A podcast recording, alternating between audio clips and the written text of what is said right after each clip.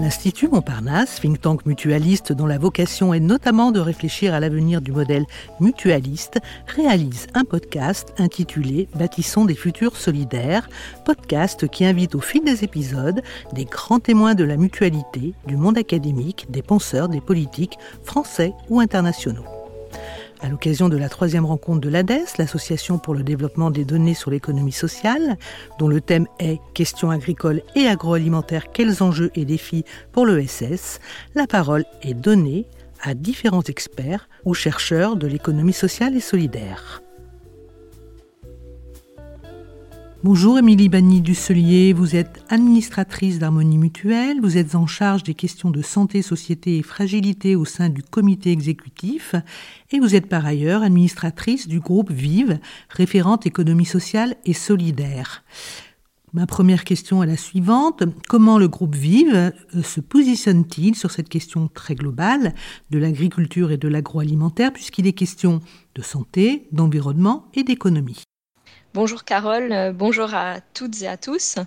Pour le groupe Vive, euh, face à ces enjeux de questions agricoles et agroalimentaires euh, en lien avec l'économie sociale et solidaire, une des premières choses que nous travaillons, c'est notre place en tant que groupe mutualiste dans l'écosystème de l'économie sociale et solidaire les mutuelles du groupe Vive étaient déjà historiquement présents euh, dans euh, ces écosystèmes, mais l'idée d'amener le groupe Vive à prendre toute sa place dans ces milieux, euh, c'est bien de lui donner plus de puissance et puis surtout d'emmener l'ensemble de nos métiers, ceux du soin et de l'accompagnement de nos SAM et la question du, logement. Précisons, si vous voulez bien, Émilie Banni de Celier, à ce stade, que les SAM, ce sont les services de soins et d'accompagnement mutualistes.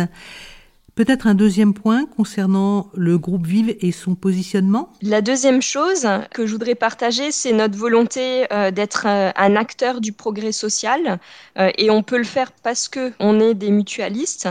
Et on a envie de travailler sur la question de l'alimentation, l'alimentation dans son accès de base, ensuite dans un accès à une alimentation de qualité, et puis aussi de travailler sur tout ce qui est autour du gaspillage alimentaire et des enjeux euh, liés entre l'alimentation et euh, la transition écologique. Euh, la dernière chose sur, euh, sur votre première question, c'est l'alimentation. Nous avons envie de la travailler comme un déterminant de santé, avec une approche très holistique de santé globale et pas uniquement euh, comme un apport nutritif, mais vraiment dans ces différentes facettes. Comment le fait que prendre un repas avec quelqu'un, c'est aussi favoriser le lien social. Dans quel contenant, comment se passent les repas dans les établissements de soins et d'accompagnement accompagnement mutualiste où nous avons parfois des patients qui passent 365 jours de l'année. Et donc tout ça, c'est important de, de l'observer. Plus spécifiquement, sur le volet de la transition écologique, quelle est la position? Alors au niveau du groupe Vive, on est très proactif euh, sur euh, la question de la transition écologique. On a vraiment un cœur de prendre notre part déjà et de voir dans nos, différents métiers, nos différentes structures, comment on peut contribuer à cette transition écologique. Et puis on a envie de partager, de participer au changement de comportement de nos adhérents, de nos structures et puis des entreprises qui adhèrent à certaines de nos mutuelles. Concrètement maintenant, si vous voulez bien, Émilie Bani Dusselier, quelle est la marche adoptée pour avancer? Alors euh, notre action, elle s'inscrit dans les territoires. Hein. notre structuration, elle nous permet d'avoir euh, une très bonne, euh, un très bon ancrage territorial et de travailler avec les initiatives locales et surtout de s'adapter aux enjeux des différents territoires.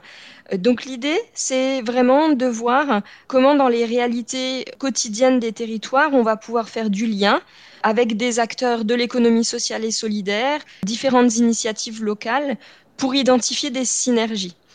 On a beaucoup de choses qui se font déjà sur cette question notamment de l'alimentation, de l'accès à l'alimentation, du recours aux circuits courts, etc., avec certains de nos établissements. Donc on a un enjeu interne d'identification de ces initiatives et de l'essaimage des bonnes pratiques. Et puis à certains endroits, de connecter justement ces acteurs de l'ESS qui euh, agissent euh, sur ces sujets avec nos structures pour identifier des synergies. Qu'est-ce que vous diriez de la force du groupe Vivre et des mutuelles en général face à ces grands défis? La force du, groupe Vive et des mutuelles en général, euh, c'est vraiment leur modèle. Le cœur du modèle mutualiste, c'est la question de la gouvernance euh, démocratique et puis la capacité d'engagement des personnes pour porter les projets. Nous avons à l'échelle du groupe Vive des milliers de collaborateurs et d'élus et ça donne une capacité à toucher beaucoup de monde sur ces sujets. On a un Français sur six qui est adhérent parmi une structure du groupe Vive ça nous donne aussi une capacité d'action qui est intéressante pour transmettre des informations. Et c'est en ça que le groupe Vive et une mutuelle peut être un tiers de confiance pour accompagner ce qu'on appelle de l'intention à l'action pour faire évoluer les attitudes et, et, les comportements.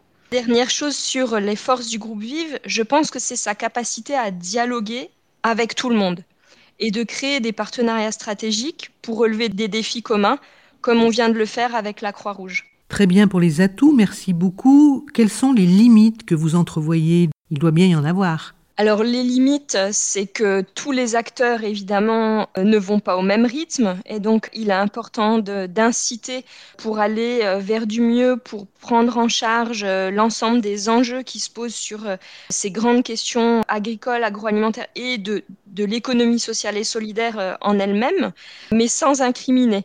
Il faut justement pouvoir accompagner les mouvements, mais en respectant la trajectoire et le rythme des, des structures.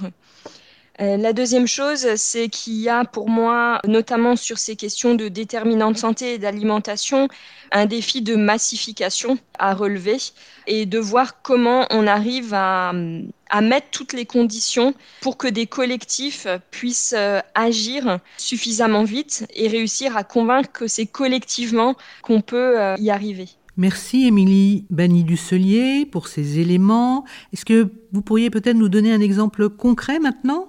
Oui, tout à fait, Carole. Il y a énormément d'initiatives euh, sur les territoires et euh, nous, au niveau du groupe Vive, on a envie de contribuer à aider les expérimentations qui se passent à différents endroits de sécurité sociale alimentaire ou mutuelle alimentaire qui ont vraiment pour objectif de favoriser des collectifs qui, finalement, ensemble, vont s'allier pour l'accès à une alimentation de bonne qualité en intégrant les enjeux de transition écologique sur les territoires.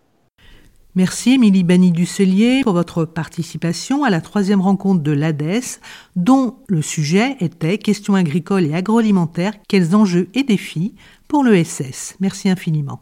Merci Carole.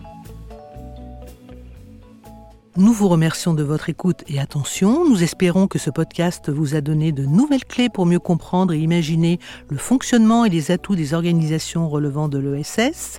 Ce podcast est à écouter et réécouter sur le site de l'Institut Montparnasse, sur celui de l'ADES, celui de Podcasters Media, ainsi que sur toutes les plateformes.